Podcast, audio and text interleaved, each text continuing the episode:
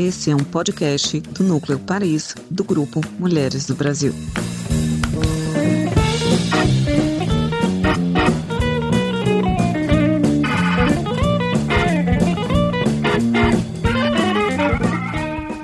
Olá, sejam todos bem-vindos ao nosso podcast Conexão Sustentável. Eu sou Ana Perivolares, líder do Núcleo Paris do Grupo Mulheres do Brasil. Dando sequência ao nosso primeiro episódio sobre a lei francesa anti-desperdício para uma economia circular, hoje falaremos sobre moda sustentável. Se ainda não ouviu o nosso primeiro episódio, te convido a escutá-lo depois de, deste aqui. Muito se fala sobre a indústria da moda ser extremamente poluente, com condições de trabalho precárias para as pessoas que estão na linha de produção, e este setor gera toneladas de lixo que muitas vezes acabam sendo jogadas na natureza como no deserto do Atacama, no Chile, onde em torno de 40 mil toneladas de peças de roupas são descartadas anualmente. Para entender esta questão, hoje vamos falar com Ingrid Souza, uma de nossas voluntárias do Comitê de Sustentabilidade. Ela vai explicar a história do fast fashion, que seria uma espécie de moda acelerada, conceito que deu início à consumação desenfreada na indústria da moda. Vamos também falar dos maiores fatores que contribuem para o impacto negativo do setor e quais são as iniciativas que as marcas e clientes podem ter para incentivar um mercado mais sustentável. Ingrid é formada em estilismo pelo Centro Universitário Senac em São Paulo. Mora em Paris há seis anos, onde fez seu mestrado em direção artística e gestão de coleção.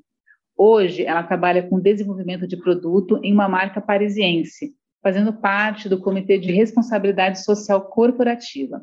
Sua intenção é tentar compartilhar o máximo de informação possível sobre moda sustentável, pois ela acredita que existem ótimas soluções para um consumo mais consciente. Ingrid, querida, seja muito bem-vinda. E eu já começo aí com uma pergunta, né? Por que precisamos falar de moda sustentável? Olá, Ana. Olá a todas e a todos. É um prazer fazer parte desse projeto e poder compartilhar com vocês aqui nesse podcast. É, bom, gente, a Ana já deu uma dica do nosso primeiro tópico, e para entender o porquê de falar da moda sustentável, a gente precisa entender um pouco sobre a fast fashion. O conceito de fast fashion surgiu na década de 90 para responder à demanda de um consumidor impaciente, ágil e conectado. Com a economia em expansão, impulsionado pelo consumo excessivo e individual, o modelo fast fashion apareceu para reproduzir coleções de grandes marcas de forma rápida, constante e com baixo custo. Diferente da slow fashion, que seria uma moda mais lenta e que foca na qualidade de suas coleções e não na quantidade, sendo uma forma de criar a moda de uma maneira mais sustentável, ética e responsável. Para você ter uma ideia, hoje em dia nós produzimos quatro vezes mais roupas do que há 20 anos atrás. Nossa, é impressionante esse dado, Ingrid. Então, estamos produzindo quatro vezes mais roupas do que em 1990. Isso para atender essa impaciência dos consumidores por novas coleções, novas tendências. Somente esse, com esse dado, né, a gente já pode ter uma ideia dos impactos ambientais dessa forma de produção desenfreada, não é? Ana, esse ponto é muito importante.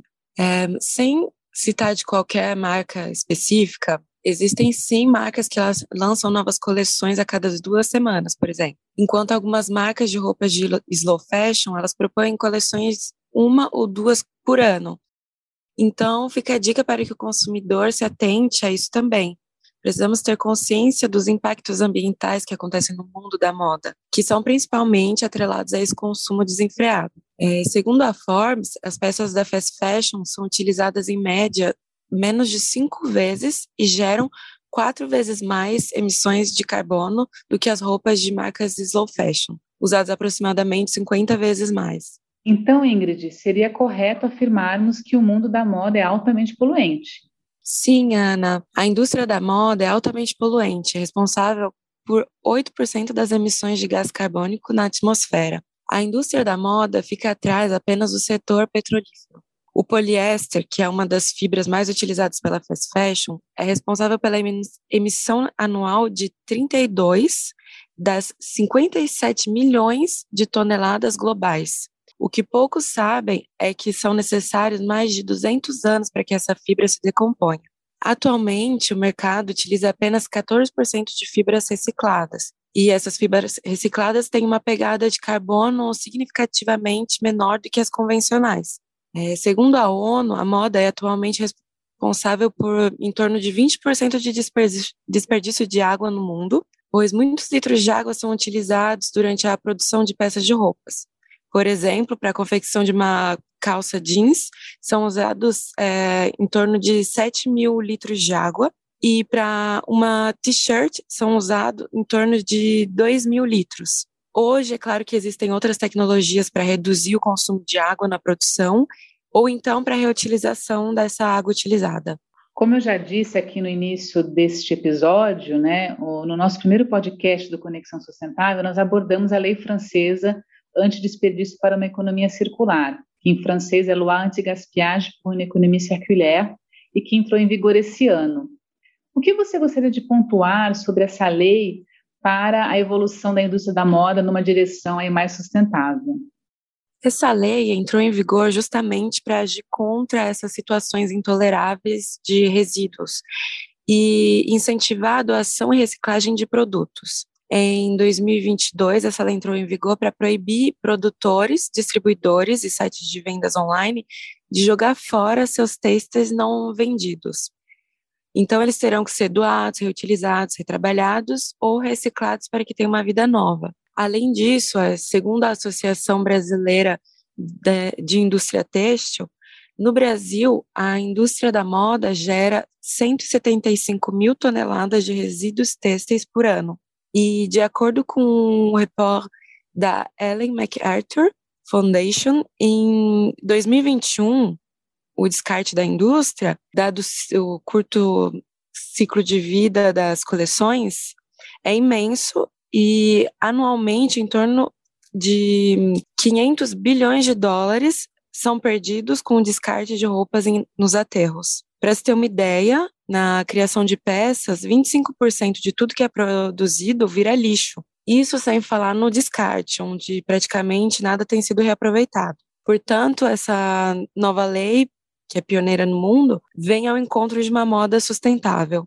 É, esperamos que essa lei sirva de inspiração para outros países, né? Agora, falando de um outro ponto negativo que escutamos muito sobre a indústria da moda, é seriam as condições de trabalho nas cadeias de produção de roupas. É, tem um dado aqui, segundo a Fundação Walk Free, a moda é a segunda indústria que mais escraviza pessoas no mundo, ficando atrás apenas do setor de tecnologia. Que cenário triste, Ingrid. Sim, Ana, existem mais de 40 milhões de pessoas vivendo nessa situação, das quais 61% são mulheres. É, são trabalhadores na informalidade, que ganham por a quantidade de peças produzidas, o que acaba virando uma questão de necessidade de produzir o maior número de peças por dia, mesmo que isso leve a pessoa a fazer jornadas de até 18 horas. É, essas pessoas ganham salários extremamente injustos e podem até trabalhar em lugares perigosos e insalubres. Não existem leis trabalhistas que estão lá para defender essas pessoas. Em 2020, 178 mulheres foram resgatadas de oficinas em São Paulo, exercendo trabalho escravo. Há uma grande concentração de imigrantes e refugiados, principalmente latino-americanos, nessa etapa de produção. Nossa, é triste mesmo. Mas, Ingrid, então, Quais são as ações que as marcas podem fazer para contribuir a uma moda mais responsável? Ana, o caminho ainda é longo, mas nós já vemos o aumento da demanda de prestações de conta dos atores da indústria, para que eles se responsabilizem pelas suas práticas e valorizem as pessoas que estão nas suas cadeias de produção. É, a indústria está sentindo essa pressão da criação de uma agenda de políticas públicas que beneficiem os trabalhadores e que olhem para o meio ambiente impactado ao longo da cadeia de produção. Por exemplo, hoje em dia, muitas marcas apresentam certificados que podem nos garantir que as peças foram confeccionadas de maneira mais responsável, como, por exemplo, o GOTS, que investiga se a, a fibra do tecido é realmente orgânica, é, limita o desperdício de água e substâncias tóxicas e garante que as roupas foram fabricadas em boas condições sociais. Outro exemplo é o certificado FSC, que garante que a extração de celulose para tecidos como a viscose provém de florestas bem geridas que oferecem benefícios ao meio ambiente e também benefícios sociais e econômicos. Mas, Ingrid, Com relação ao consumidor, né, a gente já entendeu um pouquinho com relação às empresas, mas aonde é que eu posso, enquanto consumidor, buscar essas informações sobre certificações? É, a maioria está indicado nas etiquetas das roupas ou no próprio site da marca. Aliás, a leitura das etiquetas é um passo, um primeiro passo para o consumidor consciente. A partir delas, podemos é, verificar se as marcas estão usando tecidos provenientes de fibras naturais, evitando tecidos sintéticos, ou então utilizando os sintéticos reciclados, que possuem uma pegada de carbono menor do que as convencionais. Por exemplo, o poliéster reciclado tem uma pegada de carbono 75% menor do que o poliéster virgem. E o poliéster reciclado utiliza é, 90% menos de água para ser produzido. Bacana tudo isso, informação importante aí para a galera. E como você vê a questão do uso de roupas usadas? Eu tenho percebido que, estes, que este hábito tão antigo está na moda, é isso mesmo? De fato, Ana, muitas marcas aqui na França começaram a alugar suas peças de roupas e também a revender peças de segunda mão em seu, seus próprios sites. Então, você pode revender a sua peça usada para a própria marca e depois ela vai revender essa peça em seu próprio site. Além disso, um, as marcas podem doar os estoques de não vendidos a associações, é, recuperar e reciclar as peças para dar vidas a, a novas peças. É importante saber que apenas 1% das roupas recicladas são recicladas para virarem outras roupas. Eu acho que a transparência das marcas é a etapa mais importante para se fazer uma moda mais responsável. Quanto mais informações as marcas fornecerem sobre o produto, melhor. Sem dúvida, Ingrid, a transparência é algo fundamental. O que, que o consumidor, então, pode fazer para ter hábitos mais sustentáveis e comprar de forma mais consciente? Ana, além de procurar comprar roupas de qualidade que terão uma durabilidade maior e não serão descartadas rapidamente, é importante que o consumidor ele crie o hábito de investigar o produto e com isso julgar se a marca é realmente transparente.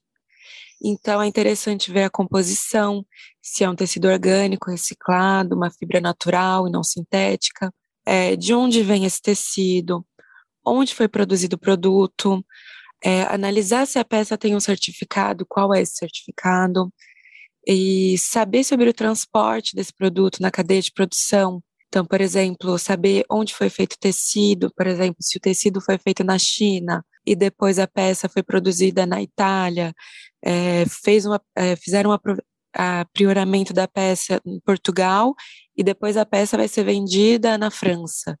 Quer dizer que ela viajou o mundo inteiro, isso não é um bom sinal é, também analisar se a marca ela fala sobre a manutenção de seus produtos.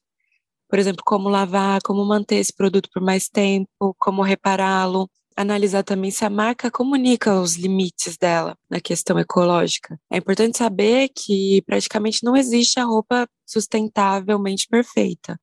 Então, essa marca comunica também sobre até onde ela pode ir na questão da sustentabilidade é importante priorizar comprar em marcas transparentes, marcas que fazem um real estudo sobre como ser mais responsável e sustentável. Criar o hábito de comprar roupas e acessórios de segunda mão, incentivando a economia circular.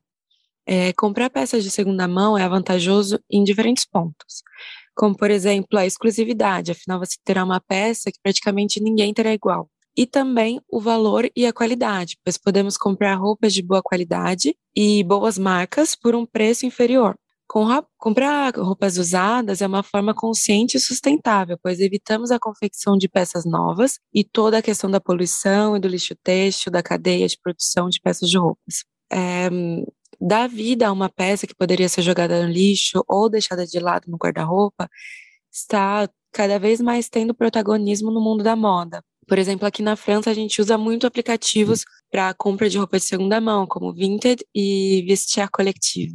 Ingrid, então para finalizar, você poderia deixar algumas dicas de documentários, livros e projetos para que as pessoas possam procurar mais informação sobre o tema? Sim, Ana. A minha primeira dica é assistir The True Cost, que é um documentário de 2015 que tem o seu foco na fast fashion e nas suas consequências. O documentário é uma combinação de várias entrevistas com ambientalistas, trabalhadores da indústria do vestuário donos de fábricas e comércio justo. Ele trata de vários aspectos da indústria, principalmente a exploração de trabalhadores de baixa renda em países em desenvolvimento e os seus efeitos, como a poluição do solo, dos rios, contaminação por pesticidas, doenças e até mesmo as mortes ocasionadas. Ele também examina o consumo e a mídia de massa e faz conexão com o capitalismo global. É, eu aconselho também o Fashion Revolution, que é um movimento global que acontece em mais de 100 países, com ações e debates que discutem sobre a ética e a transparência no mercado da moda. Esse movimento, inclusive, surgiu em abril de 2013, quando aconteceu a, a, maior tragédia do universo da moda, que foi um prédio em Bangladesh que desabou devido às más condições de suas estruturas,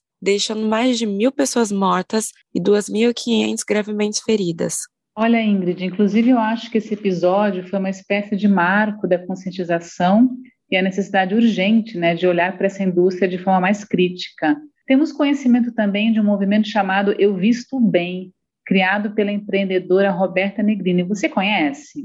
Sim, Ana, claro. É, a ideia era criar um negócio que gerasse lucro e ao mesmo tempo fosse uma máquina de transformação de pessoas com o mínimo de impacto possível no ambiente. É, e em resumo, a empresa ela produz roupas e artigos têxteis a partir de rejeitos de tecido e usa somente mão de obra de mulheres do sistema prisional ou em situação de vulnerabilidade social, é, que são mulheres invisíveis aos olhos da sociedade. O movimento oferece treinamento e condições de trabalho e geração de renda e salários justos pelo trabalho realizado. Resultado: 70% das mulheres que integram o programa não voltam a praticar crimes, sem falar na geração de renda familiar e nos demais benefícios sociais e ambientais gerados. E para finalizar, eu gostaria de falar é, também de uma pessoa que me inspira muito, que é a Giovanna Nader, que é autora do livro Com Que Roupa, Guia Prático de Moda Sustentável, onde ela fala sobre moda, consumo e sustentabilidade, mas principalmente ela usa da moda para introduzir o leitor nos assuntos de sustentabilidade e da crise climática. E a Giovana também apresenta o podcast O Tempo Virou, onde podemos encontrar alguns episódios ligados à moda, mas principalmente sobre temas relacionados à questão ambiental. Muito obrigada, Ingrid, pela sua participação e por nos trazer tanto conteúdo de qualidade. Muito obrigada, Ana, pela oportunidade. Foi um prazer de participar do, do podcast e compartilhar com vocês essas informações. E esse foi o nosso segundo episódio do podcast Conexão Sustentável. Fiquem ligados nas nossas redes sociais, pois em breve teremos mais conteúdo sustentável para compartilhar com vocês. Até breve! Você ouviu um podcast do Grupo Mulheres do Brasil, do Núcleo Paris. Se gostou, saiba mais no www.grupomulheresdobrasil.org.br e venha fazer parte conosco, porque aqui uma sobe e puxa a outra.